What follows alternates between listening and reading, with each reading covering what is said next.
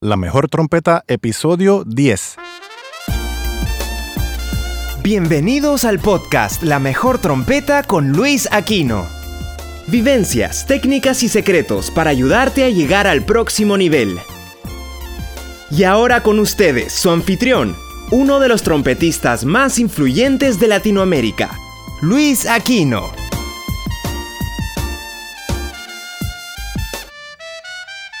Saludos a todos. Bienvenidos a este décimo episodio del podcast La Mejor Trompeta. Yo soy Luis Aquino y hay tres cosas que quiero anunciarles antes de comenzar de lleno con el episodio y son las siguientes. Número uno es que este podcast, como saben, está en iTunes, también está en Stitcher, la aplicación de podcast de Android, que se llama Stitcher, y existen lo que se llama en iTunes Customer Reviews en inglés que en español son reseñas de las personas que han escuchado el podcast. Y en ese espacio estaría muy bueno que algunos de ustedes escribieran qué les parece el podcast. Obviamente siendo una democracia, si no te gustó, pues puedes escribirlo también, por supuesto. Y si te gustó, pues te sugiero que también le escribas en ese espacio para el beneficio de las personas que no han escuchado el podcast, que están mirando a ver si le van a dar la oportunidad o no, pues estaría bueno saber las opiniones de ustedes mismos ahí en iTunes para que le vayan informando a, otras personas nuevas que, que vengan.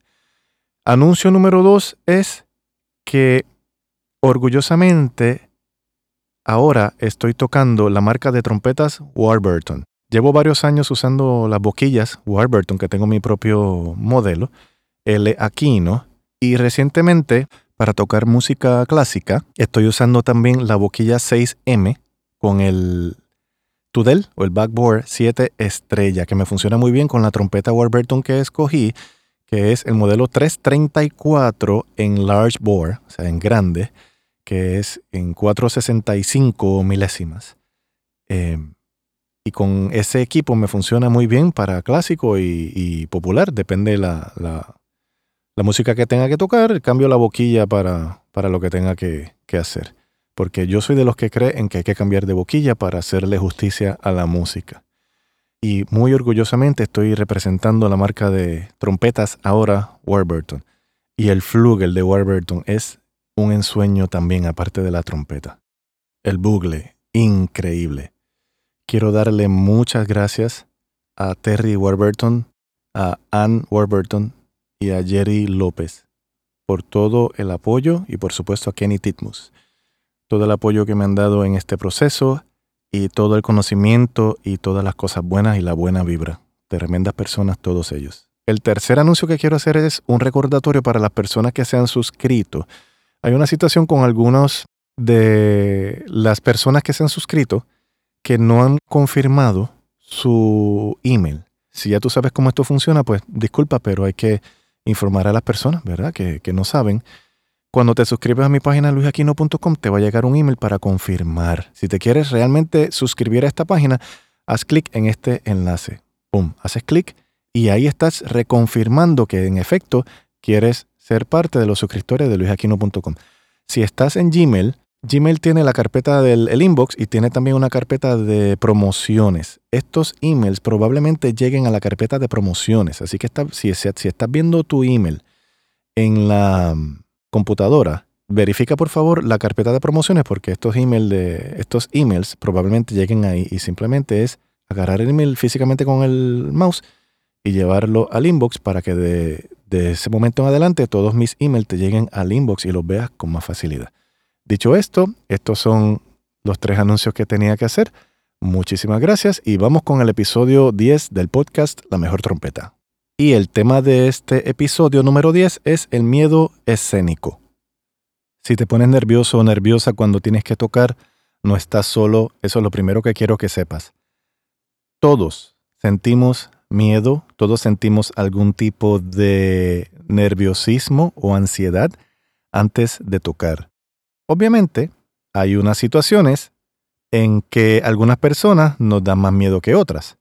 Por ejemplo, yo recuerdo en Rock in Rio, hace unos años, creo que fue en el 2008, 2007-2008, que estuve de gira con Alejandro Sanz, tocamos en ese festival en Portugal, en Rock in Rio, si recuerdo bien, y el concierto de la noche era Alejandro Sanz y luego venía Bon Jovi. Yo creo que ahí había fácilmente 300, 400 mil personas. Fácilmente. Era un mar de gente. Yo no me puse nervioso en eso porque soy parte de la banda ahora. Si yo hubiera sido la persona enfrente, que esas personas que estaban ahí en ese festival llegaron allí para verme, yo creo que me hubiera puesto más nervioso. Sin embargo, esa es una de las situaciones en que yo me atrevo a apostar en que yo me pondría bastante nervioso. Otra situación que en mi caso funciona muy bien para ponerme nervioso es cuando estudiaba en la Universidad de Miami cada semestre que uno tiene que tocar para un jurado de una, no sé, cuatro o cinco personas del profesorado de allí mismo, esa situación para mí es más difícil que tocar para esas cientos de miles de personas. ¿Por qué? Porque en las cientos de miles de personas están allí para disfrutarse el show. Esas personas confían en que tú, en toda la banda, están lo suficientemente ensayados y listos y dominan su destreza y su arte lo suficiente como para simplemente ofrecerles un show de excelencia y todo el mundo feliz. Ellos van a disfrutar a disfrutarlos, a disfrutar el grupo con el que estás tocando. El caso con el jurado de cinco personas, muchas veces esas personas están sentados con una libretita de anotaciones. Nombre, apellido, va a tocar la pieza o la obra tal, le suena bien, sonido, afinación, técnica, lo que sea que están buscando los jurados.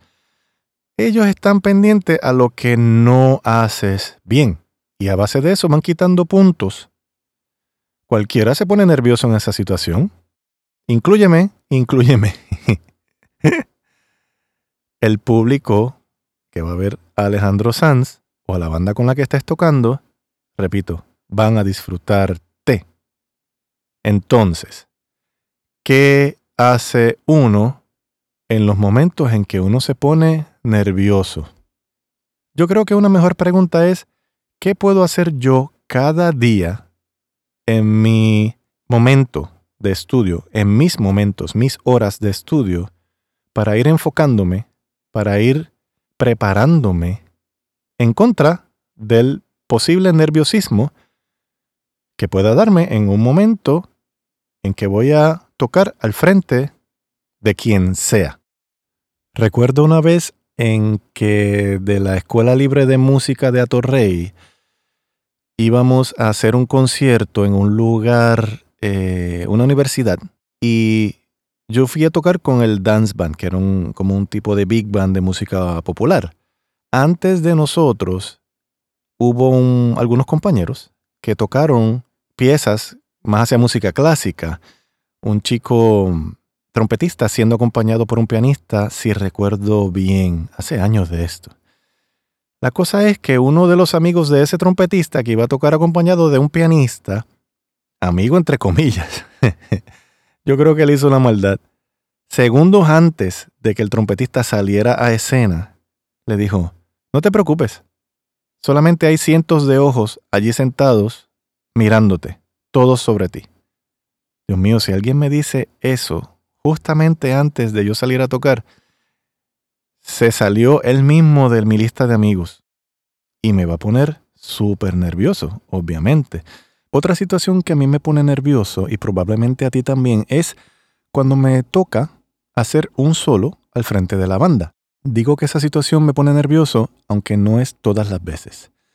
Sucede que una de las cosas que a nosotros como instrumentistas nos pone nervioso es las miradas de los otros compañeros si cuando estás tocando algo, estás tocando pensando en que si fallas, uno de los compañeros te va a mirar mal, estás perdiendo ya. A no ser que tengas una mentalidad de guerrero total en la que em, el que alguien que te esté mirando mal o el que alguien quiera que falles, en tu sangre te lleve eso a que ahora sí que yo no voy a fallar. Pero no todos tenemos esa mentalidad de guerrero, lamentablemente. Somos músicos, somos artistas, no somos guerreros. Bueno, a veces hay que hacerlo, pero eso es otro tema.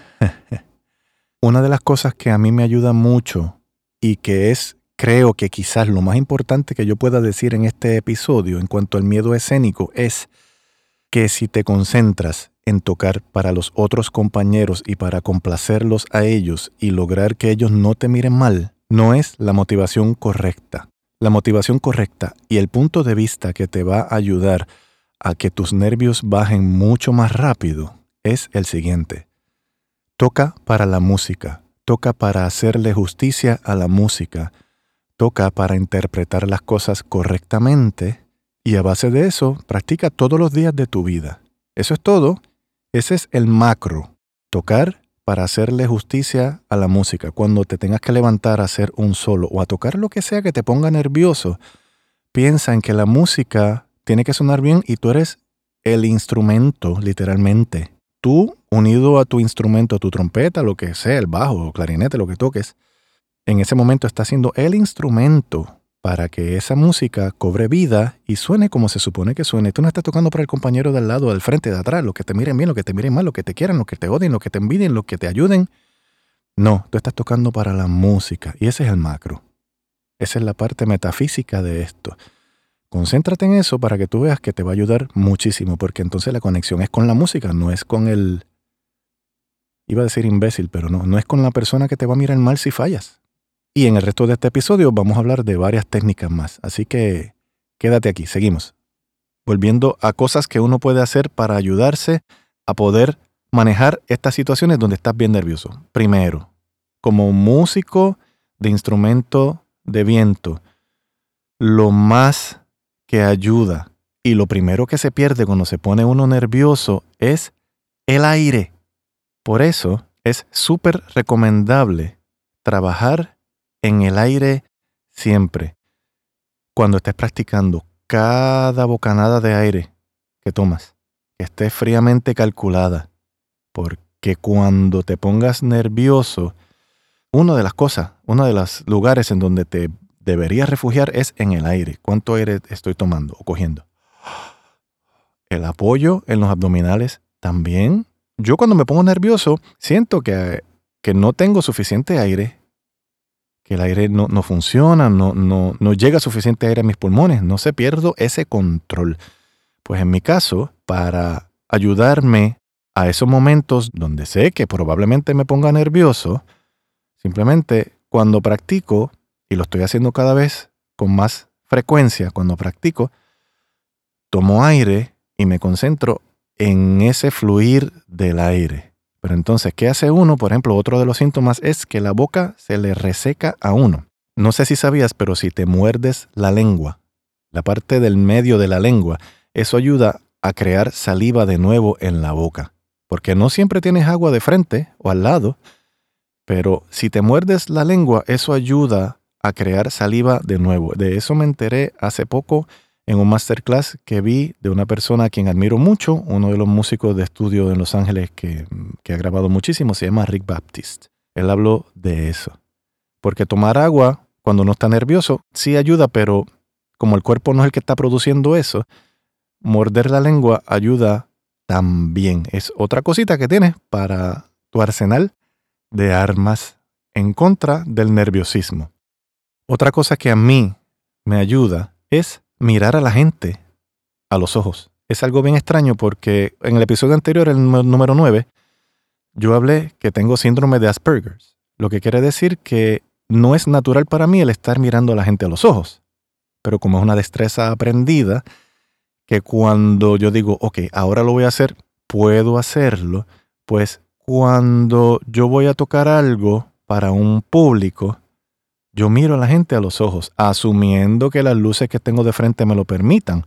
Si no me lo permiten, pues el plan B es simplemente concentrarme en lo que estoy haciendo, en todos los aspectos de mi técnica y tomar la decisión de que yo estoy allí disfrutando y la gente está allí para escucharme y disfrutar de lo que ellos entienden es el talento mío. Una cosa adicional que ayuda y es muy importante es la meditación. Si haces yoga todos los días, ayuda al cuerpo, obviamente, a ponerte en forma.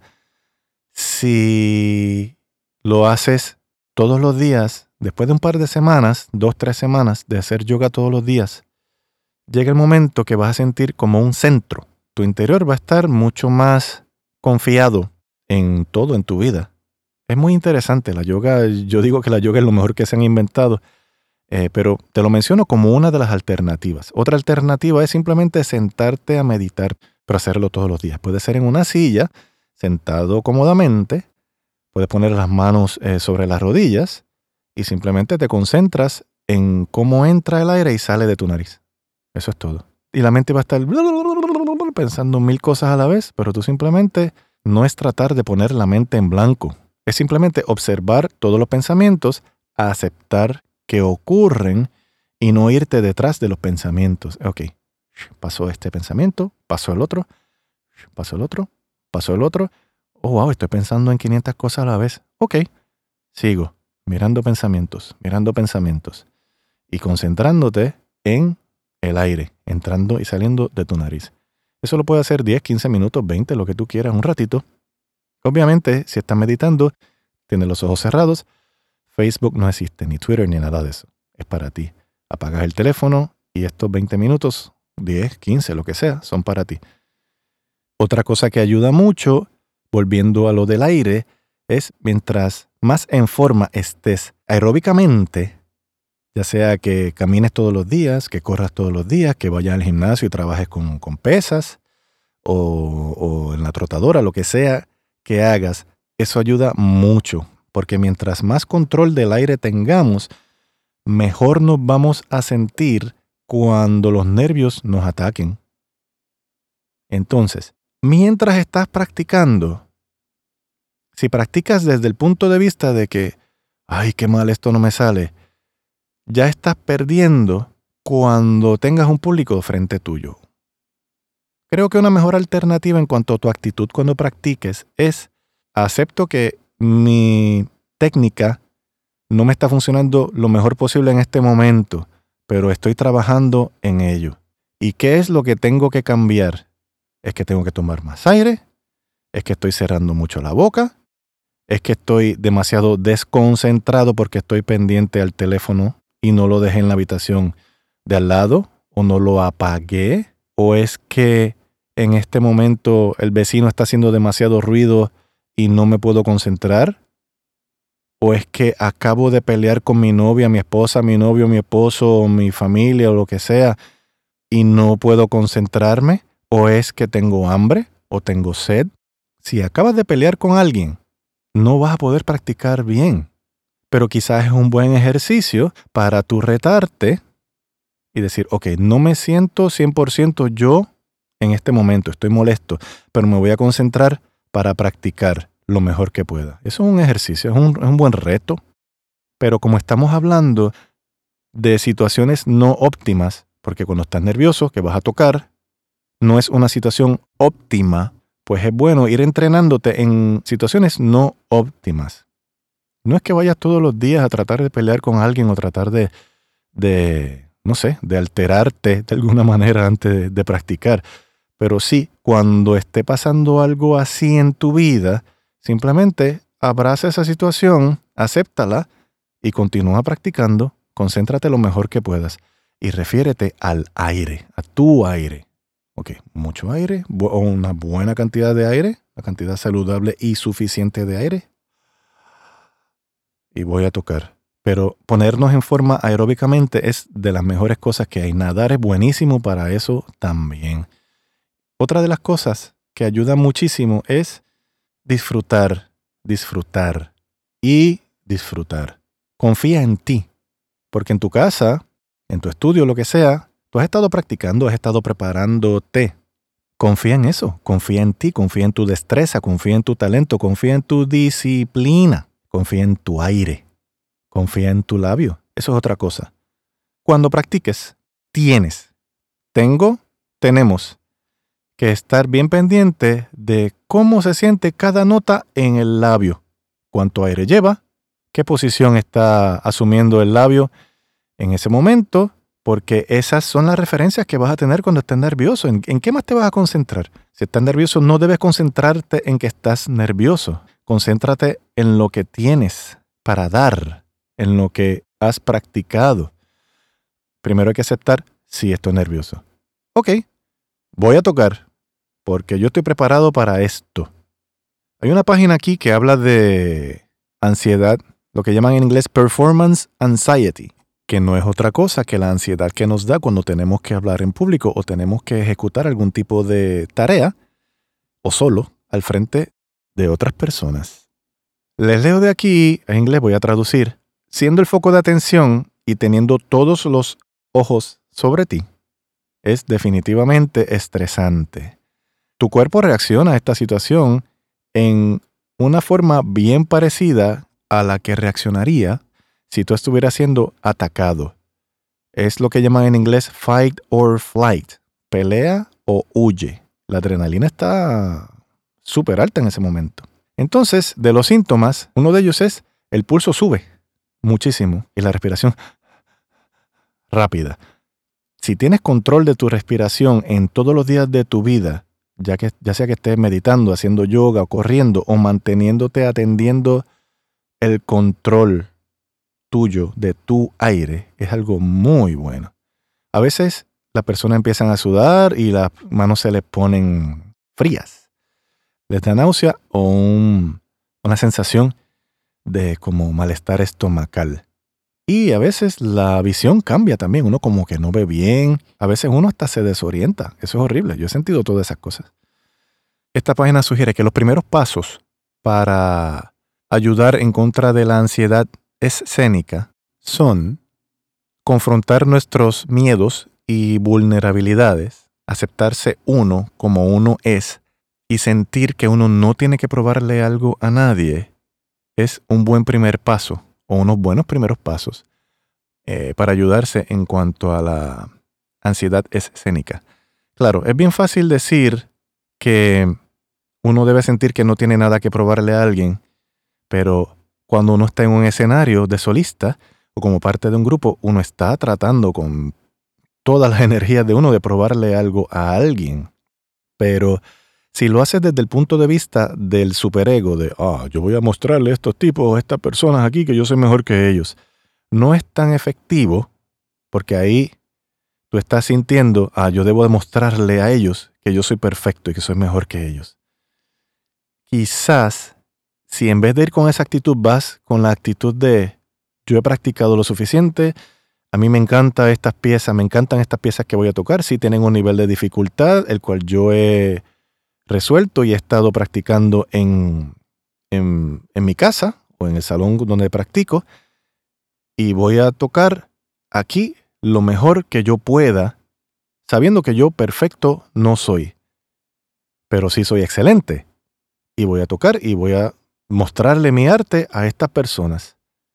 Cuando vas a tocar para un grupo de trompetistas, yo creo que es hasta peor que tocar para un jurado de cinco personas, porque en el jurado de cinco personas puede ser que haya personas que no toquen trompeta. Pero cuando vas a tocar para un grupo de cientos de trompetistas, uff.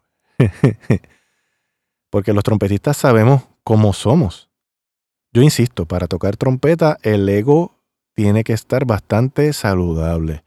Pero el ego es algo que te mantiene vivo porque necesitas el ego, porque es el control, es el impulso de supervivencia de cada persona. Si vas a cruzar la calle, Caramba, el ego es el que te mantiene vivo, porque si no, seguirías cruzando la calle a lo loco sin, sin mirar siquiera si viene un carro que se pare o que me pase por encima. No me importa. Eso es ser suicida. Pero entonces el superego, ese, ese mismito que dice, esa vocecita que dice, ah, yo soy mejor que toda esta gente, esta gente son una porquería. Y yo se los voy a demostrar en este momento.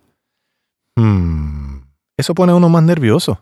Si tú vas desde el punto de vista de ese agresivo, voy a demostrar es diferente al punto de vista pasivo de decir, yo voy a tocar aquí lo mejor que yo pueda y yo estoy listo.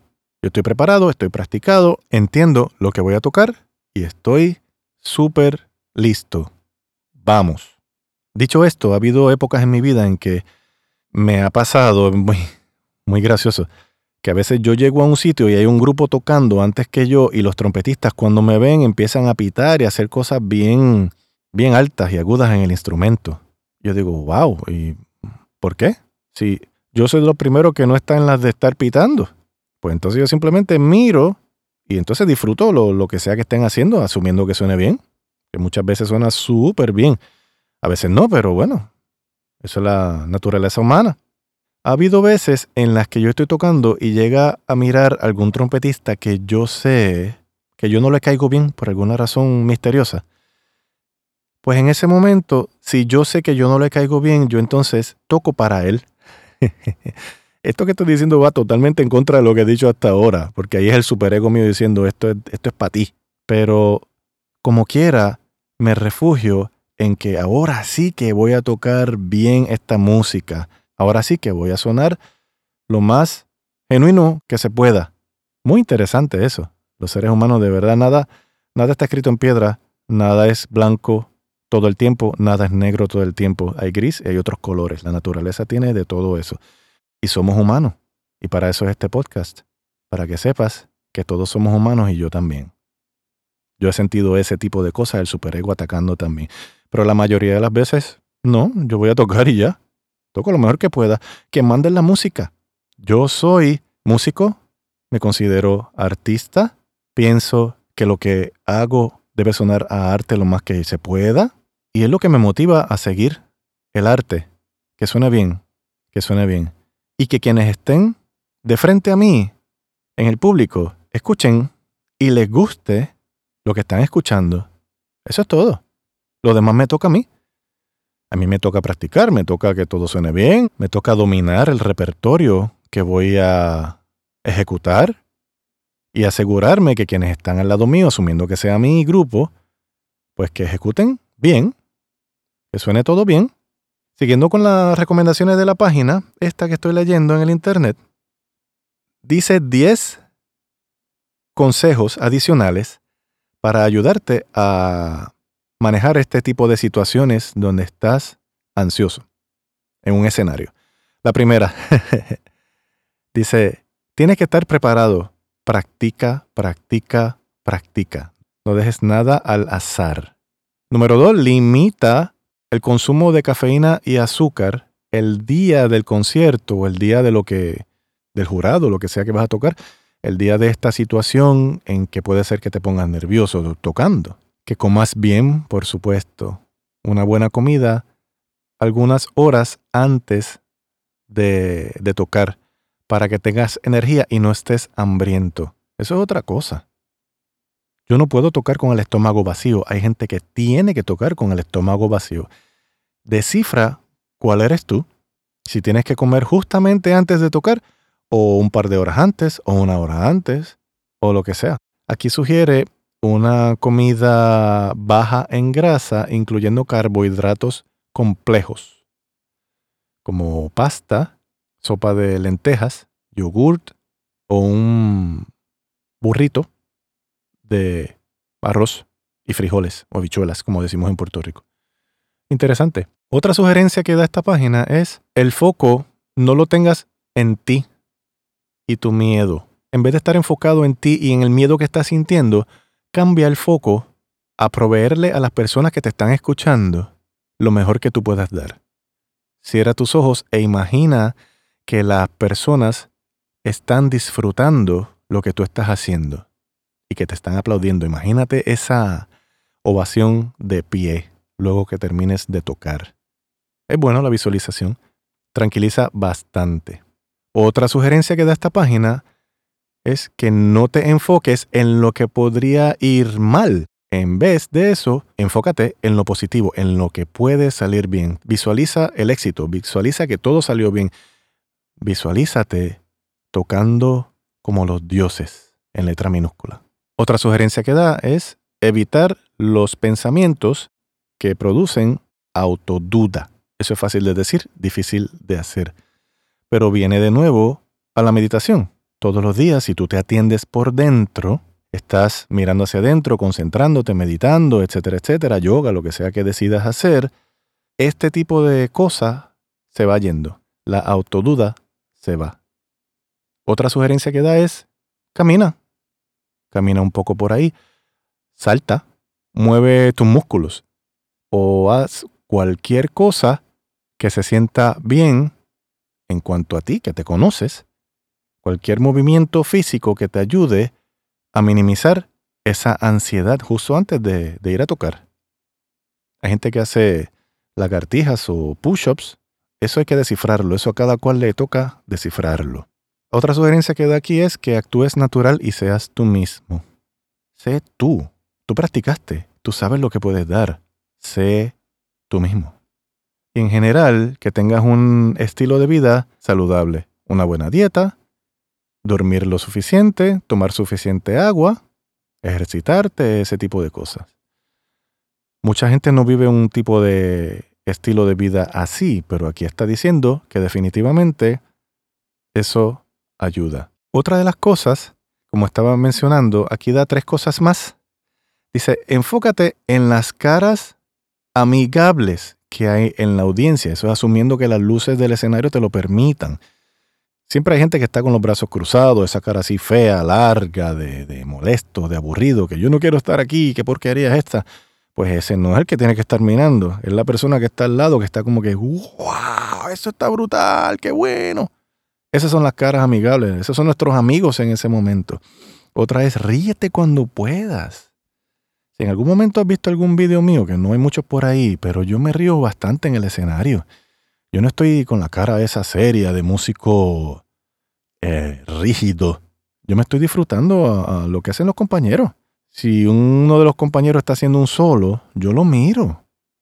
Y si suena bien, lo aplaudo. Si suena regular, pues salió lo que salió bien o regular, pero lo hizo. Y qué bueno, y seguimos. Bueno, hay que disfrutar todo eso. Y otra cosa que están diciendo aquí es, asegúrate que tú te ves bien, que tú te sientas que estás bien vestido, que sientas que estás proyectando algo a las personas. Si estás jorobado o si estás en una posición que, que no eres tú normalmente, no te vas a sentir bien. Como que, ok, de en esta posición, esto tienes que practicarlo también. ¿En qué posición es que yo me siento bien y, me, y, sé que me veo bien? ¿Cómo es que yo debo agarrar la trompeta para que esto sea lo más fácil posible? O el instrumento que sea. En resumidas cuentas, no hay una forma solamente de manejar esto, porque lo que a mí me pone nervioso no es lo que a ti te pone nervioso, lamentablemente. Y espero que con estas sugerencias generales llegues a descifrar cuál es, cuál combinación de estas técnicas funciona mejor para ti. A mí, de las cosas que más me molestan es que se me seca la boca. Y siento que el labio como que no me funciona bien. Eso es bien interesante. Pues he estado probando mordiendo mi lengua y ayuda bastante. De verdad que sí. Yo no me pongo nervioso tocando en un grupo normalmente. Cuando yo siento que yo sé lo que voy a tocar y que esto es fácil entonces es un deleite tocar para otras personas. Sí, escúchenme lo que yo he logrado aquí. Qué chévere está esto. Qué bueno está esto. Lo más importante de todo es que practiques lo suficiente y que estés practicando de una manera no acomodándote. Que practiques con el tempo de la música, con exactamente dónde es que va, dónde es que tienes que tocarlo, porque si tienes que tocar la frase que sea y el tempo es pa, pa, pa, pa, pa, pa, pa, pa, pa. No vas a practicarlo pa, pa, pa, pa, pa, pa. Es que no. Al final del camino tienes que retarte y tocarlo muchas veces, muchas veces, al tempo que va. Y hasta más rápido. Porque la música tiene su tempo. Y tú tienes que ir a tocar a ese tempo, el tempo que sea. Y por si acaso no lo sabías, tocar bien lento es muchas veces más difícil que tocar a tempos bien rápidos. Hay que practicarlo todo y hay que practicar lo que se va a tocar desde ese mismo contexto. Rétate, rétate todos los días lo que practiques para que lo que vayas a tocar salga lo mejor que tú puedas tocar. ¿Y sabes qué? No busques perfección, busca excelencia. Dentro de la perfección, uno cree que uno no debe fallar, pero dentro de la excelencia se acepta que uno es humano, que uno puede fallar, aunque uno no quiere fallar. Y si tienes todo bien practicado, bien descifrado, debidamente pasado por todos los pasos, las probabilidades de que falles son mínimas. Yo he visto a mis héroes fallar al frente mío y ha sonado hermoso el fallo. Se lo perdono. Y si yo me quedo pensando, ah, falló cinco notas, soy un estúpido, porque tocó 500 mil más que sonaron gloriosas. Toca para tu público, toca para ti, practica para tocar bien, para que la música suene fluida, para que estés genuinamente listo, tu aire y todos los aspectos de tu técnica. Mira a tu público, envuélvete con ellos y logra que ese escenario se una con ese público, sea un jurado de cinco personas, sea un grupo de 200, 300 trompetistas, colegas que están al frente tuyo, o sea, un público que no sabe nada de música, que nada le importa, que está ahí para escucharte. Y una nota al calce, cuando estés tocando para trompetistas, está consciente y abraza la idea de que cada uno de ellos probablemente, no sé si cada uno de ellos, pero muchos de ellos, va a estar pensando, ah, eso yo lo toco mejor. Ah, yo puedo hacer eso también. Sí, oye, eso le quedó bien. Oye, qué bueno. Oh, wow. Sí, pero, uh, ¿cómo sería? ¿Cómo lo hubiera hecho yo?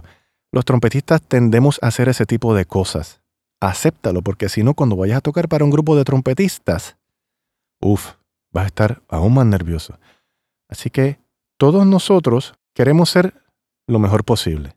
Y llegar a ser lo mejor posible se logra practicando. Eso es todo. Y si algo te vas a llevar de este episodio es atiende tu aire. Para que cuando te pongas nervioso tengas especial control y puedas mantener control en esas frases que tienes que tocar a un volumen bajo. Para mí eso es lo más difícil. Llevo 38 años tocando música popular que hay que tocar fuerte. Para mí de lo más difícil es tocar piano. Me refiero a volumen. Espero que esto haya sido de ayuda. Son ideas que he tenido, son cosas que he hecho y una página de internet que encontré de las probablemente miles que hay. Pero espero que esto ayude de alguna manera. Muchas gracias por escuchar esto. Les recuerdo que se pueden suscribir a mi página luisaquino.com. Muchas gracias a todas las personas que se han suscrito. Y de nuevo, gracias.